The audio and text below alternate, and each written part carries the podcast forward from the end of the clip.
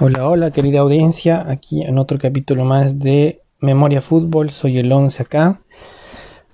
Eh, ya vamos por, la, por el segundo mes, vamos a seguir recorriendo la historia del Club Bolívar a través de los años. Ya vamos en el año 2008 para empezar ahora a hablar de la era Baiza y más que todo de la renovación, la, la campaña del Bolívar del 2008, así también como la Copa Sudamericana que será abarcada en el siguiente programa. Y bueno, ese año Bolívar ya con presupuesto y con más orden se, trajo a muchos jugadores, incluido a Botero que se quedó todo el año, el mismo José Alfredo Castillo que se quedó dos meses, tres meses hasta que se fue al Atlético Mineiro. Se trajo a Carlos Arias, tan recordado el pollo. Se trajeron a defensores como Emilio Martínez, el, el paraguayo. En el mediocampo el gran recordado Arnulfo Valentierra, campeón con Once Caldas el 2004 y que iba a estar en todo ese año con la camiseta del Club Bolívar y entre otros a los cuales vamos a repasar enseguida. Era un gran número de jugadores de los que había llegado y se habían ido ya desde el año pasado, del 2007. Bolívar seguía vistiendo la camiseta Puma, la perdón, la camiseta Umbro desde el 2006, la cual estaba repitiendo en modelos. Este año no iba a ser la diferencia. Es más, eh, se inició al principio la Copa Aerosur con una camiseta totalmente sin sponsors, con el escudo en la izquierda y, el logo de Umbro en la derecha, sin totalmente limpia la camiseta, luego ya se iban a ir agregando los sponsors de Coca-Cola y demás. Y a mitad de año para la Copa Sudamericana se iba a utilizar una camiseta con más vivos azules en los hombros y en las partes laterales de la camiseta de abajo. Pero bueno, en general, bueno, Bolívar ese año Tuvo arqueros como Carlos Arias, eh, se quedó el juvenil Ever Farfán, se trajo a Mauricio Saonero, ex The Strongest. Teníamos defensores como Emilio Martínez, Ronald Arana también vino, se quedó Carlos Tordoya.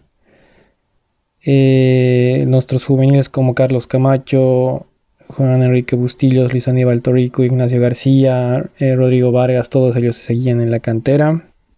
Danner Pachi volvía tras un semestre en Wilstermann. Se trajo argentinos mediocampistas como Silvio Carario, un veterano esas veces que solo se quedó cuatro meses, y Nahuel Fioreto, y entre otros. Bueno, a ver, la numeración estaba así: con la 1 Carlos Arias, 2 Emilio Martínez, 3 Ronald Arana, 4 Carlos Camacho, 5 Carlos Tordoya, 6 Leonel Reyes, 7 Pablo Salinas, venía igual de The Strongest, 8 Arnulfo Valentierra, 9 Joaquín Botero, otra vez ese año, 10 Daner Pachi, 11 Silvio Carario, 12 Ever Farfán, 13 Juan Enrique Bustillos, 14 José Luis Ortiz,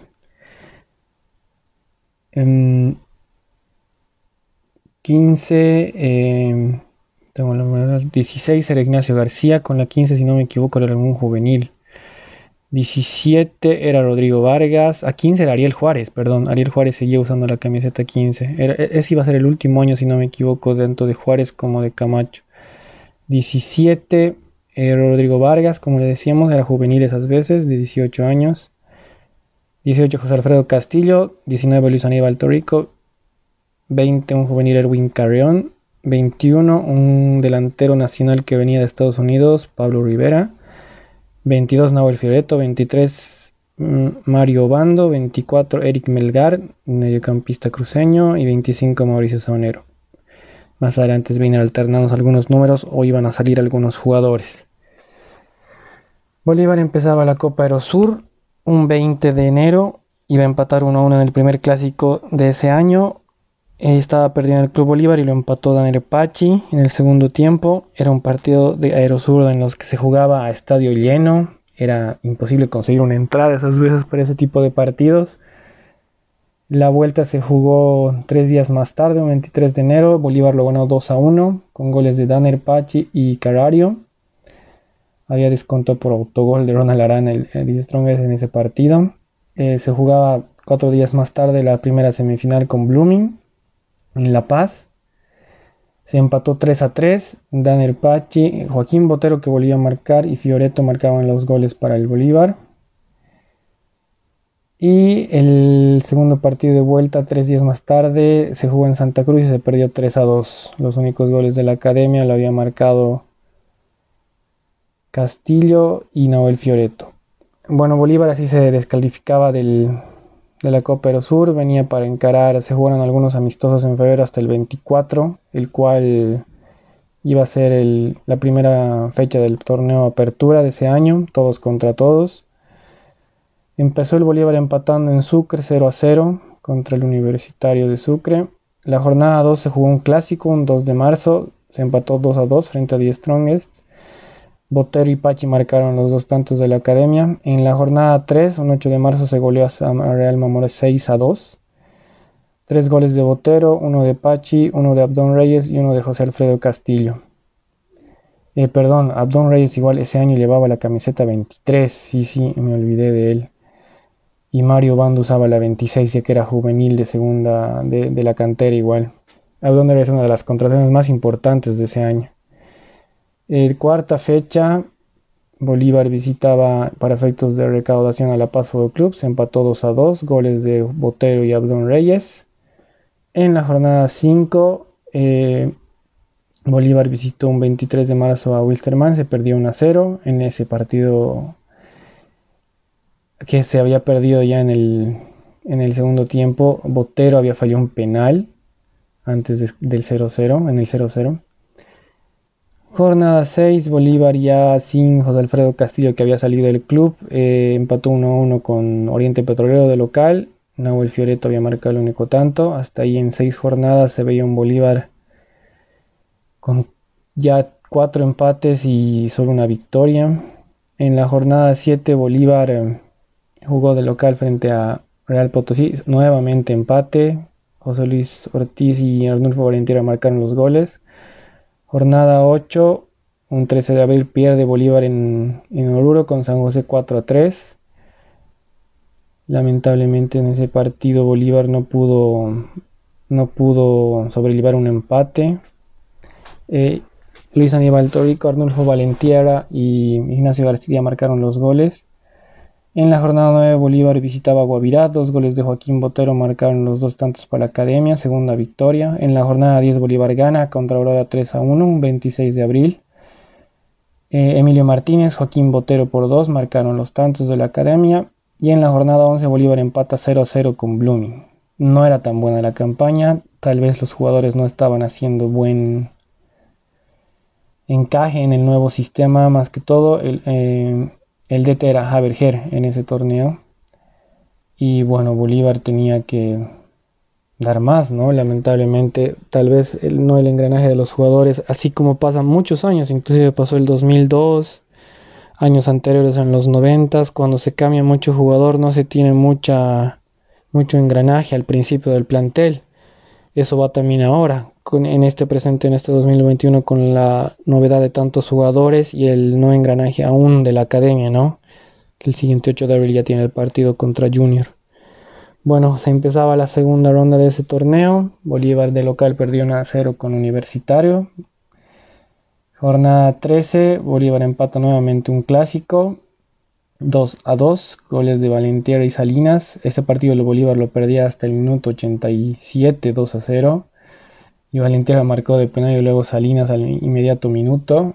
Casi lo sancionan a Salinas en ese partido porque como era ex, un, ex Strongest lo fue a festejar eh, sacándole la lengua a la vereda a los de la hinchada de la vereda del frente.